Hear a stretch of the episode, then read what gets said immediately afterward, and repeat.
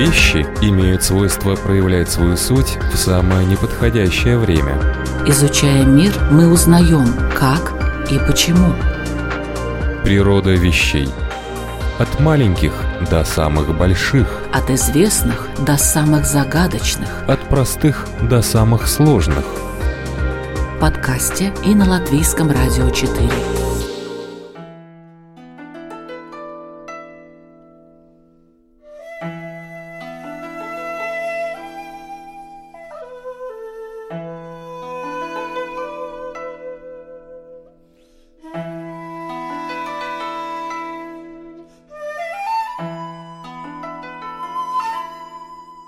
Приветствую вас, дорогие любители, узнавать новое об уже известном. Это «Природа вещей». У микрофона Людмила Вавинска.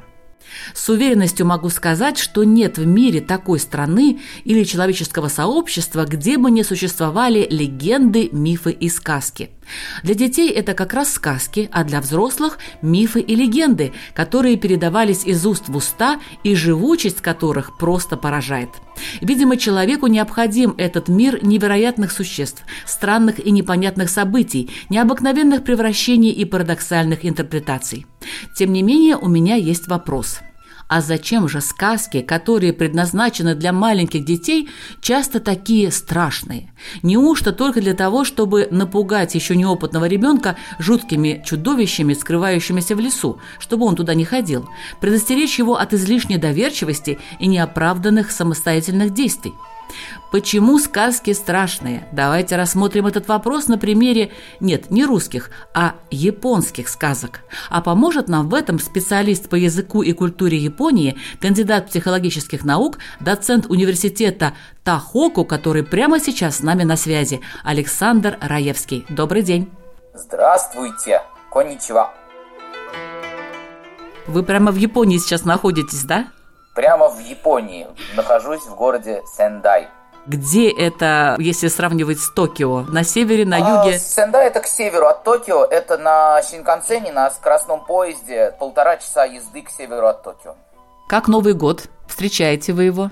В Японии, знаете, основной праздник – это Рождество. Японцы празднуют Рождество, у них акцент именно на Рождестве. А Новый год здесь, знаете, называется Несёгац. Несёгац. Люди в Новый год ложатся спать. У них самое главное, что они должны сделать, это реально лечь спать и выспаться. Поэтому тут нет праздника в нашем понимании, тут отдых. Но они еще идут в буддийский храм и делают 108 ударов в колокол. Считается, что у человека, согласно буддийским представлениям, есть 108 не грехов, но, скажем так, дурных помыслов. И считается, что с каждым ударом колокола все дурное, все плохое постепенно уходит. И с последним ударом человек становится окончательно абсолютно чистым. Вот это тоже собираюсь осуществить в новом году.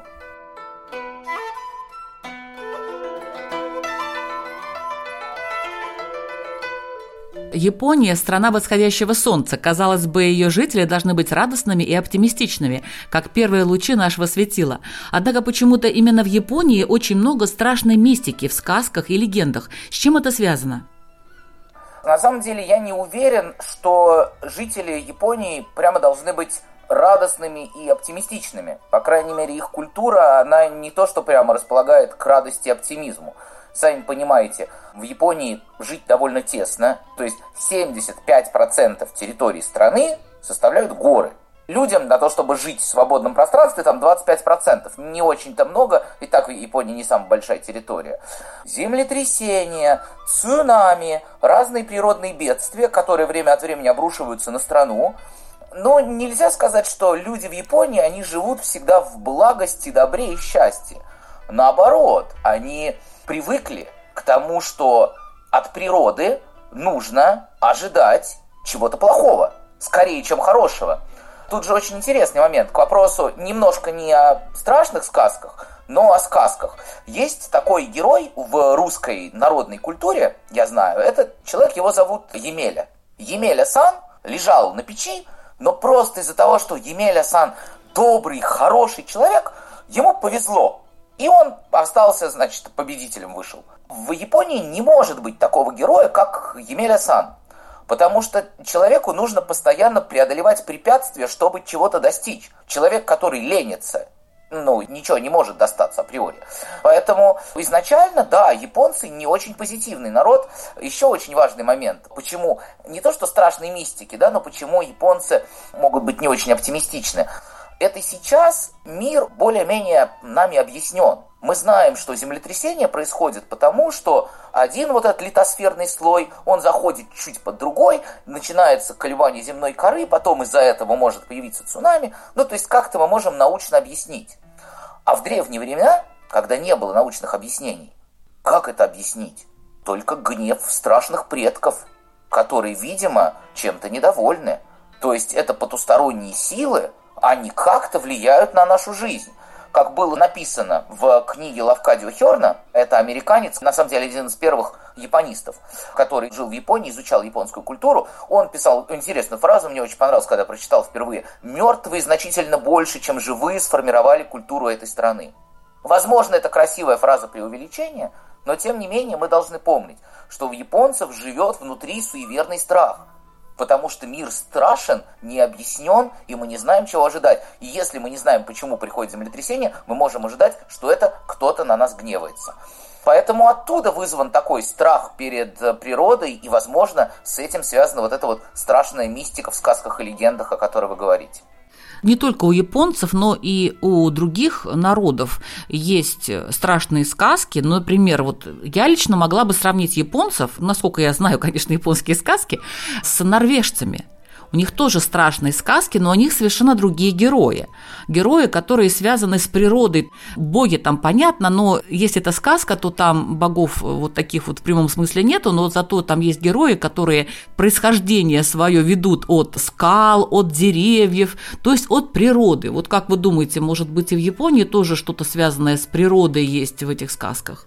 Конечно, есть связанное с природой что-то в этих сказках, но на самом деле-то люди, они же везде одни и те же. И в те достопамятные времена, когда еще не было единобожия, которое потом проникло в этот мир и показалось всем более взрослой религией, все верили, собственно, в одно и то же. Все верили в силы природы, в силы окружающего мира. Русские же тоже ничем не отличались. И у нас была вера в эти там бог ветра, бог грома, еще чего-то. Поэтому вера в скалы, вера в деревья, она могла появиться не только в Японии, тут японцы совершенно не уникальны. Нет, это может появляться повсюду, но представьте себе, вы идете ночью где-то, вы видите большую скалу или там огромное дерево толстое. Ну, как сказать, если мы не знаем этот мир хорошо, что такое деревья, что есть скала и как они происходят, почему, мы вполне можем предположить, что внутри этой скалы существует нечто. Поэтому ну, в Японии же есть такое понятие ками. А, вот ками это не совсем правильно переводить как бог, это скорее божество. И мир, в нем существует яо-йородзу но ками, что означает 8 мириадов богов. Огромное количество разных божеств. И во всех больших таких вещах, которые вызывают у нас такой священный трепет – с большой вероятностью живет некое божество. Ну, японцы просто пронесли это через всю историю, и даже сейчас во всем мире везде почти победила единобожная религия, так называемый монотеизм. А японцы, они же до сих пор верят в эти вот, в огромное количество разных божеств в природе. Но изначально, я думаю, и норвежцы, и еще у меня, например, с кем-то мы обсуждали тоже из японских коллег, что схожесть есть с британскими островами то там всякие вот эти вот эльфы, тролли и так далее, а, как будто бы, возможно, островное сознание каким-то образом может наталкивать жителей на создание, вот на такую фантазию в эту сторону. Но сколько мы не думали, как вот это островное сознание напрямую может быть с этим связано, ответа нету но есть как бы что-то, как будто бы мне видится, общее может существовать. Поэтому тут японцы не уникальны, я согласен, тут такой нарратив, он есть у многих народов. Хорошо, давайте тогда ближе к японским сказкам. Что там за герой? Вообще, есть ли какая-то самая древняя такая известная японская сказка? И про что она? Самая древняя японская сказка. В основном всю свою культуру японцы заимствовали у Китая японская культура ничего своего такого собственного, прямо японского, она создала очень мало. Почти всюду, куда мы не посмотрим, что там будет, не знаю, икебана, или оригами, или чайная церемония, или какие-то демоны из сказок, с вероятностью 90%, это все пришло из Китая. Японцы удивительно не создающая нация, они умело заимствующая нация. Поэтому первые сказки, которые появляются, это китайские сказки. Насколько я понимаю, первые легенды, которые проникают в Японию, это легенды о лисах-оборотнях. А в Китае существовали легенды, сказки о том, что коварные лисы могут принимать образы красивых девушек и, соблазняя людей, лишать их силы, там, убивать их. И в Японию тоже переходят эти сказки, истории про бакемону. Бакемону, то есть буквально оборотни. В нашей традиции оборотень это как будто человек-человек, но ночью он превращается в страшного волка. А в китайской, японской культуре наоборот. Это некая лиса, потом появляются тануки, енотовидная собака. И вот в определенных обстоятельствах, при определенном желании, эти покемоны могут превращаться в людей с разными целями. Вот лисицы, они превращаются, как правило, с нехорошими целями.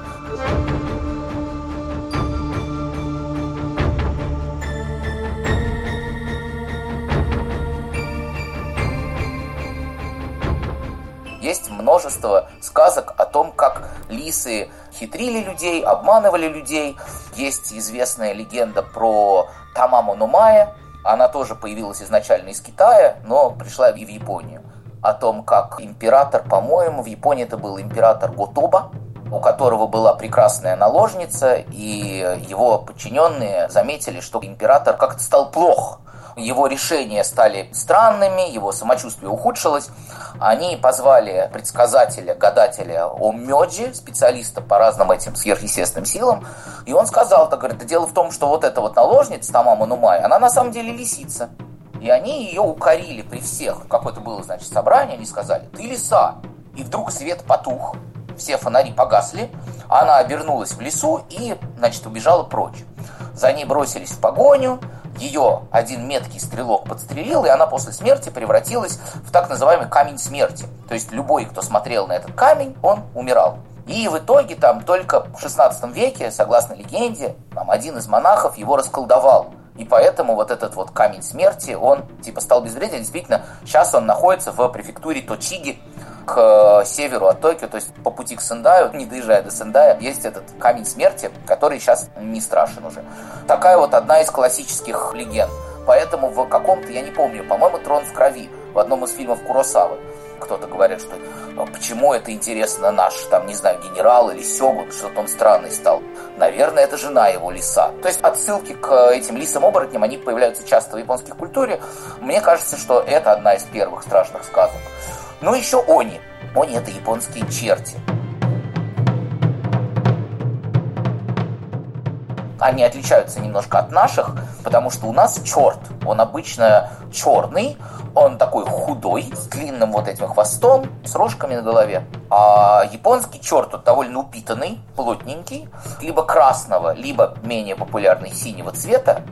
У него бычьи рога и тигриная шкура, как вот эта вот повязка на бедрах, фундощ. У него элементы быка и тигра, потому что, тоже интересная история, в Японии раньше, до того, как пришли вот этот вот север, юг, запад, восток, там мерили направление по 12 зодиакальным животным из китайского вот этого зодиакального цикла. И северо-восточное направление, оно было неблагоприятным. Оттуда, считается, приходит нечисть. Поэтому на северо-востоке японских городов, почти всех – Токио, Киото, Сендай, Нагоя, какой ни возьми, есть какой-то важный храм или много храмов, потому что это мешает нечисти пробраться в город. И северо-восток это как раз там бык и тигр. Черт в Японии они, он поэтому несет визуальные черты быка и тигра.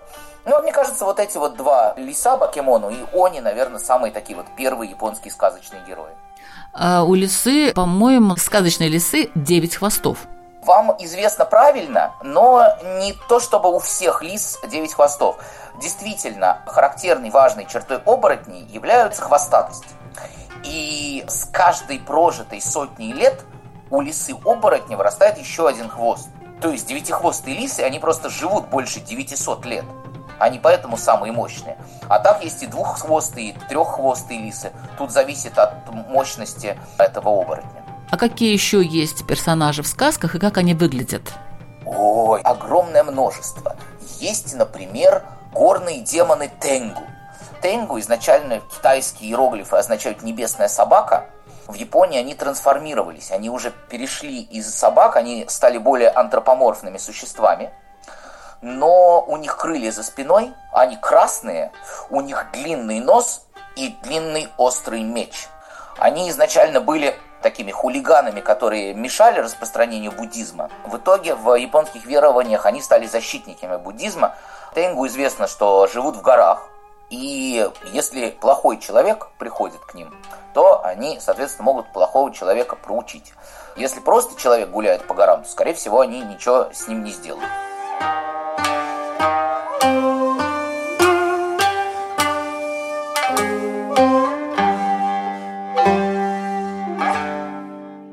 История, что это был конец 19 века, какой-то, значит, 1870, я уже не помню, какой точно год. А, император Мейджи, тогда этот император, при котором началась европеизация Японии, то есть Япония уже становилась прогрессивной страной, и он поехал с обзором по стране. Считалось, что вот этот вот куними, обряд, когда император смотрит на страну, он как бы взглядом этим, он дарует ей благо. И вот его путь должен был лежать через лес, в котором живут тенгу, и его, значит, эти подчиненные, они по приказу монарха, они, представляете, пишут письмо в этот лес, как прямо на деревню дедушки. Они пишут, мол, уважаемый Тенгу, так и так, наш император собирается проезжать в месте, где вы обитаете. Можно ли вас попросить, пожалуйста, в это время никак не проявлять себя. Если можно, куда-то уйти. Ну, в общем, чтобы императора не испугать. Спасибо большое, с уважением, так и так. Ну и как бы все хорошо получилось. В итоге Тенгу никак не помешали. Визит императора в их лес прошел хорошо. Это к тому, что насколько суеверные люди. Казалось бы, уже в то время железнодорожное сообщение запустили. Уже все там, телеграфы, э, улицы с каменными домами, все почти как Европа. Но все равно, на всякий случай Тенгу хотят предупредить. Потом есть э, водяные каппа. Каппа тоже очень я люблю. Каппа это, все знают, наверное, каппа, потому что есть каппа-маки. Эти роллы с огурцами, собственно, почему они называются каппа-маки? Потому что каппа это зеленые, как огурцы. Каппа любят огурцы. И про них что известно? То, что они хороши в медицине, то есть они разбираются в лекарственных средствах и могут вылечить человека, если что. У Каппа на голове, на макушке есть выемка, там налита водичка. И поэтому считается при встрече с Каппой, что нужно делать? Нужно поклониться ему, сказать там «Коничева, Каппа-сан». И Каппа должен поклониться в ответ тогда, и у него водичка вытечет. И когда у него нет водички в голове, в этом в углублении, в этой ямке на голове, у него вся сила уходит вместе с ней. И в этот момент его можно, там, не знаю, хватать и просить, чтобы он вылечил кого-то. На самом деле каппа очень интересный момент, я бы даже на нем остановился подробнее, раз уж речь зашла. Был такой известный японский фольклорист, этнолог Янаги Такунио. Вот Янаги Такунио как раз на примере каппа рассматривал, как появляются верования. Он говорил, что важнейшая функция каппа – это комабики. Комабики – это буквально утаскивание лошадей или коров на дно озер или рек. Ну, то есть, что происходило в древности? Идут люди, какая-то процессия, лошади, коровы с поклажей. И какой-то проходит, если узкий берег, то иногда может нога, копыта соскользнуть, и лошадь упадет в воду. Вот этот необъяснимый феномен, ну такой объяснимый, но плохо объяснимый, загадочный, японцы объясняли через существо. Вот это вот интересная фишка, почему в Японии так много существ – Потому что их фантазия, для того, чтобы объяснить феномен, который они не понимают, они придумывают для этого некое существо. Поэтому, не знаю, слышен гром вдалеке, о, это тоже какое-то существо. То есть любой феномен окружающего мира мы придумаем йокая. Йокай это вот представитель, то, что мы называем нечисти. Хотя на самом деле с японской точки зрения это не, не, не чистая сила. В них ничего грязного нету. Они как бы оборотная сторона камня. Вполне себе чистые создания. Но японцы создают вот этих существ, чтобы объяснить окружающий мир. И изначально были каппа, потому что они утаскивают на дно лошадей. Потом появляются, о, каппа любит огурцы. Потом появляется, о, у каппа еще есть водичка. То есть они обрастают легендами, и на севере страны, соседняя в Сендаю префектура Мияги, соседняя к ней префектура Иваты, там есть место под названием Тоно, и там есть речка, в которой считаются живут каппа. Я туда с девушкой своей мы ездили в прошлом году. Она говорит, давай поедем на рыбалку ловить каппа. Я когда услышал, что я знаю, рыбалка может каппа ловить, я говорю, конечно, поехали. И мы поехали, реально там люди на огурцы, они как дураки стоят, значит, эти ловят каппу. Написано, что тот, кто поймает, может получить там какой-то миллион йен от правительства. Понятно, что случаев таких не было, но как бы типа, если что, можно. Ну, то есть вот это вот суеверие, оно зарождается от того, что лошадь падает в озеро, и в итоге это становится прямо такой национальной идеей. Поэтому Капа в этом плане очень интересный пример проявления японской фантазии.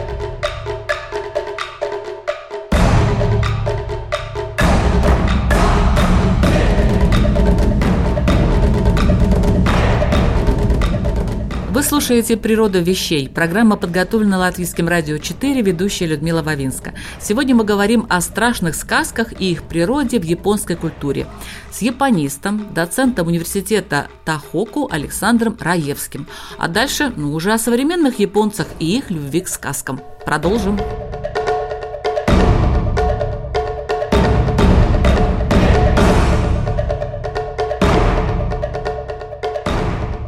Современная Япония, вот какая она, насколько сейчас для японцев сильны образы этих сказок? Ну, вы пример уже привели про Капу, может быть, еще какие-то есть?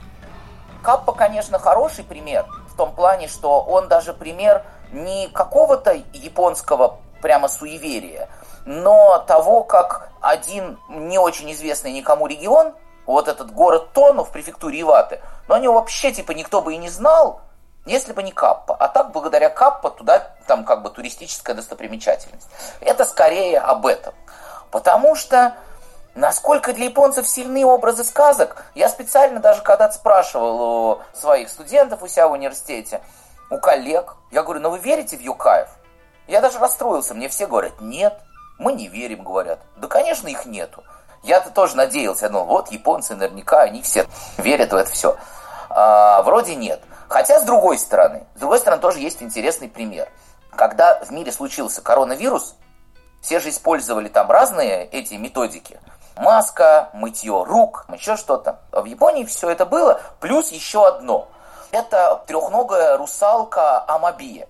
Это легенда, датируемая эпохой Эдо, то есть 17 век о том, что когда в Японии была эпидемия оспы, если я не ошибаюсь, тогда на берег в префектуре Кумамото, это на юге страны, остров Кющу, вылезла некая трехногая русалка, которая сказала, что если вдруг кто-то заболеет из вас оспой, то вы покажите ему мое изображение, и все пройдет. И вот эта Амабия, она не какая-то там не супер популярная. Каппа или Они, они всем известны. Амабия это такой, знаете, маргинальный йокай. Ну и типа не очень кому-то известен. И тут пришел коронавирус, и вспомнили, японцы вытащили эту Амаби из глубины веков, сдули с нее пыль, и по городам и весям стали реально появляться эти изображения этой трехногой русалки в ее каноническом виде. Дескать, вот чтобы люди посмотрели, и как бы, типа, как будто бы даже вот взгляд этот помог бы их иммунитету, помог бы им не заболеть. С одной стороны, понятно, это такое как бы фишка, с другой стороны, я хочу верить, что когда они принимали это решение, там эти важные японские чиновники говорили, «А давайте мы, значит, будем использовать для борьбы с эпидемией трехногую русалку. Я надеюсь, что какое-то в них есть вот это вот странное детское суеверие. Типа, а вдруг, а вдруг поможет? Поэтому я думаю, что до какой-то степени японцы все-таки про них справедливо говорят, что они немножко дети. Их культура во многом детская. И поэтому как бы дети верят во всякие эти сказки. Поэтому японцы тоже могут вполне нет-нет, знаете, говорить зал типа нет, конечно, никого не существует. А сами на самом деле могут вполне верить в это. Понимаете еще какой момент? Сама японская природа. Я вот тоже с товарищем со своим, который в Японии уже тоже давно живет. Мы с ним как-то на эту тему рассуждали. Почему, мол, японцы так много этого всего придумали? Он говорит, Сань, ну ты посмотри, в Японии так много предметов, которыми наполнено окружающее пространство, что везде может что-то померещиться. Ну, грубо говоря, сейчас ночью, если ты идешь где-то по какому-то там кладбищу в буддийском монастыре, холодок пробегает по коже. Страшно становится, а мало ли что. И это сейчас, когда мы знаем, что ничего нету. А если мы говорим о древних японцах, И тем более, еще очень важный момент, когда появляются эти сказки, это обон. Обон – это три дня в середине августа, самое жаркое время в стране, вообще спать невозможно. И люди рассказывают друг другу страшилки. Почему? Вот читается для того, что страх, холодок пробегает по коже, людям становится прохладнее. Считается, что Убон – это период, когда грань между миром живых и миром мертвых, потусторонним миром, она особенно тонка.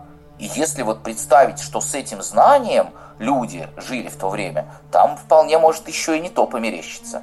Поэтому сама японская природа, мне кажется, она на самом деле располагает к такой живой и яркой фантазии. Ну а детей пугать – это для чего в Японии? Люди и друг друга любят пугать. Тут же не только детям рассказывают страшные сказки.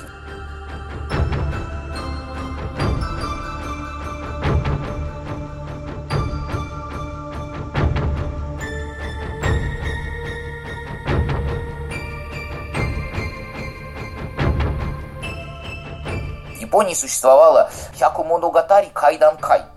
Это традиция, когда всякие там самураи, не только самураи, собирались, зажигали 100 свечей, рассказывали друг другу страшилки, а после каждой новой страшилки тушили одну свечу. И таким образом последняя история должна была рассказываться в э, кромешной темноте. Вот эта вот история. Зачем она происходит? Это что-то глубинное, мне кажется, вообще внутри людей. Ведь мы же зачем-то смотрим фильмы ужасов. Почему мы смотрим ужастики, если так задуматься? Там есть разные версии на этот счет что людям не хватает адреналина, еще того, что впрыскивается в кровь благодаря вот этим вот ужастикам. Что таким образом это отчасти избавляет от стресса. Отчасти есть очень интересное исследование про природу страха, связанное с тем, что страх объединяет людей. Мы вместе чего-то боимся, и это нас сближает. То есть ты не будешь рассказывать страшилку человеку, которого ты не знаешь и не любишь. Это некий акт близости. Поэтому у страха и у пугания есть ряд интересных функций. Это не только пугать детей. Пугать детей, я думаю, это стандартно. Чтобы далеко не ходили, чтобы не страшно было отпускать куда-то. А вот зачем люди пугают друг друга и придумывают, вот тут э, вот это вот интересный момент. И в этом плане японцы, ну, то, что как бы, э, то, что они пугают, они этим, наверное, не уникальны. У них немножко другой уровень того, как они пугают. Ведь в японских ужастиках, например, там же нет вот этих вот огромных страшных упырей-вурдалаков и зомбиков. Там же вот эта вот девушка в белом одеянии с длинными черными волосами. То есть нас пугает не какое-то страшное существо, а то, что мы подозреваем, что внутри чего-то может таиться страх. Это вообще особенность важной японской культуры, когда воздействует на нас намек – сильнее, чем сама какая-то идея. Мы воображаем, мы представляем себе, и за счет этого представления это работает сильнее, чем если нам напрямую показать это. Это не совсем связано с э, темой страшных сказок, это с темой связано вообще японской культуры в целом. Но в этом есть очень интересная особенность того, как японцы пугают. Вот эти японские привидения, огромное количество вот этих вот юрей. Но они тоже, конечно, связаны с э, представлениями о духах и предках, потому что у нас считается, что духи предков после 40 дней куда-то улетают. Типа их нету больше в нашем мире. А японцы испокон веков считали, что они здесь, рядом. Мы их не видим, но они есть. И вот эта вот история, эта традиция, она как бы перевоплощается в эти огромное количество рассказов о привидениях Юрей, о том, что люди, у которых есть какие-то недоделанные дела, незаконченные, они могут появляться в этом мире в разных формах. Сейчас классический вид считается японское привидение, это вот как и у всех, оно без ног, то есть нижняя часть тела отсутствует, вот это вот белое одеяние, длинные черные волосы. Но это тоже, кстати, идет традиция от эпохи Хэйян, как это стали изображать. Но изначально, в совсем древней Японии, на древних свитках, там привидение выглядит как обычный человек. Тоже очень интересный для нас неожиданный момент. Мы считаем, что привидение, мы типа видим, что оно привидение. А древние японцы считали, что мы видим человека, мы можем думать, что это человек. На самом деле это привидение, оно также вполне ходит среди нас. Мы просто не знаем о том, что это человек-привидение. Вот это вот страх в повседневном, намек на страх, который может окружать нас, он является на самом деле очень сильным таким мощным моментом в японском сказочном фольклоре и нарративе. Ну что, сильно мы вас напугали, уважаемые слушатели? Надеюсь, не очень сильно. Вы слушали программу «Природа вещей», и об этом мы тоже говорим. И не переключайтесь, потому что дальше будут вопросы нашему гостю. А это специалист по языку и культуре Японии, доцент университета Тахоку и кандидат психологических наук Александр Раевский. Вам, уважаемый Александр, большое спасибо за этот интересный и порой страшный рассказ. Над программой работали Людмила Вавинска, Ингрида Бедела и Кристины Золотаренко. Ну и вопросы Александру.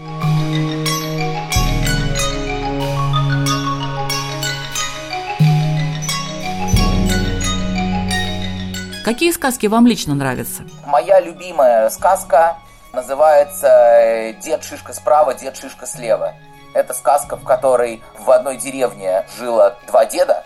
У одного была шишка огромная на правой щеке, а у другого на шишка на левой щеке. И один дед пошел в лес, встретил там чертей, вот этих вот они. И а они были не страшные, они сидели и пили саке. Они много пили саке и играли какую-то веселую музыку. И дед так разошелся, он стал перед ними танцевать. И им так понравился танец, они его даже отпускать не хотели. Они говорят, дед, станцуй нам еще. Но в итоге он вырвался от них, но они говорят, ну давай, чтобы точно ты пришел еще и станцевал, залог ты нам оставишь что-то важное. И один из них предложил, смотрите, вот у него на щеке какая-то странная штука, такой никогда не видел, давайте вот заберем у него это. И они отобрали у него шишку, и он счастливый вернулся и встречает деда, у которого голова клонится на другую сторону, потому что огромная шишка на левой щеке. Рассказывает эту историю, и дед Шишка слева тоже идет тот же самый лес, на ту же самую опушку, встречает тех же чертей, но он так плохо танцует, так по-дурацки, что черти его прогоняют, говорят, дед, ты только вообще испортил нам праздник, давай, иди отсюда, и свою эту вот штуку забери. И они на другую ему щеку приделывают вот эту вот вторую шишку. И заканчивается эта сказка тем, что встречаются оба деда, и рассказчик говорит, зато ни у одного, ни у другого с тех пор больше голова не свешивается ни влево, ни вправо. Вот да, хороший, добрый хороший, хорошая, добрая сказка. А сами вы, Александр, сказки не сочиняете случайно? Сожалению, нет. Я люблю писать книги. У меня вот вышла книжка в прошлом году, вот в следующем году, надеюсь, выйдет про Японию. Но это японистика. Это именно я пишу как специалист по Японии. Придумывать сказки, мне кажется, я бы хотел. Это был бы очень для меня высокий уровень. Но пока, честно говоря, не доводилось. Однажды, да, хотел бы. Сказки не так просто сочинять. Настоящие, вот хорошие. Я о том же, да. Это сложнее явно, чем романы и рассказы, да. А что вы посоветуете почитать нашим слушателям? Столько всего хочется посоветовать прочитать, но если я как специалист по Японии, я что должен советовать литературу японскую, я рекомендую всем прочитать произведение монаха Кенко Хоши. Произведение датируется 13 веком, называется «Записки от скуки». Вот эти вот записки от скуки, это не то, что какая-то сюжетная история. Там нет никакого сюжета, там сидит этот монах, который просто сидит у себя в келье и вспоминает какие-то разные случаи жизни, что-то он рассказывает. В общем, этот как набор каких-то заметок. И он настолько меня удивило, что я когда прочитал, я подумал, ничего себе, это читается так круто в 21 веке. Настолько это актуально и мощно. Я напоследок можно расскажу одну историю из Кенку Хоши, чтобы ваши, наши уважаемые слушатели поняли, какое я сильное произведение им советую. На острове Цкущи жил некий судья, который очень сильно любил есть редьку. Каждое утро он на завтрак съедал две вареные редьки. Каждое, каждое утро. И вот однажды он пошел в одно присутственное место, и он выходил оттуда, и он увидел, что его окружили самураи. Их было очень много, там 30 или 40 человек – черные, вооруженные до зубов, ну или просто вооруженные мечами. И он уже понял, что пришел ему конец и готовился попрощаться с жизнью, как вдруг, откуда ни возьмись, появились два самурая в белоснежных одеждах, которые вдруг быстро, четко и изящно положили всех этих 30 человек и почтительно склонились перед ним.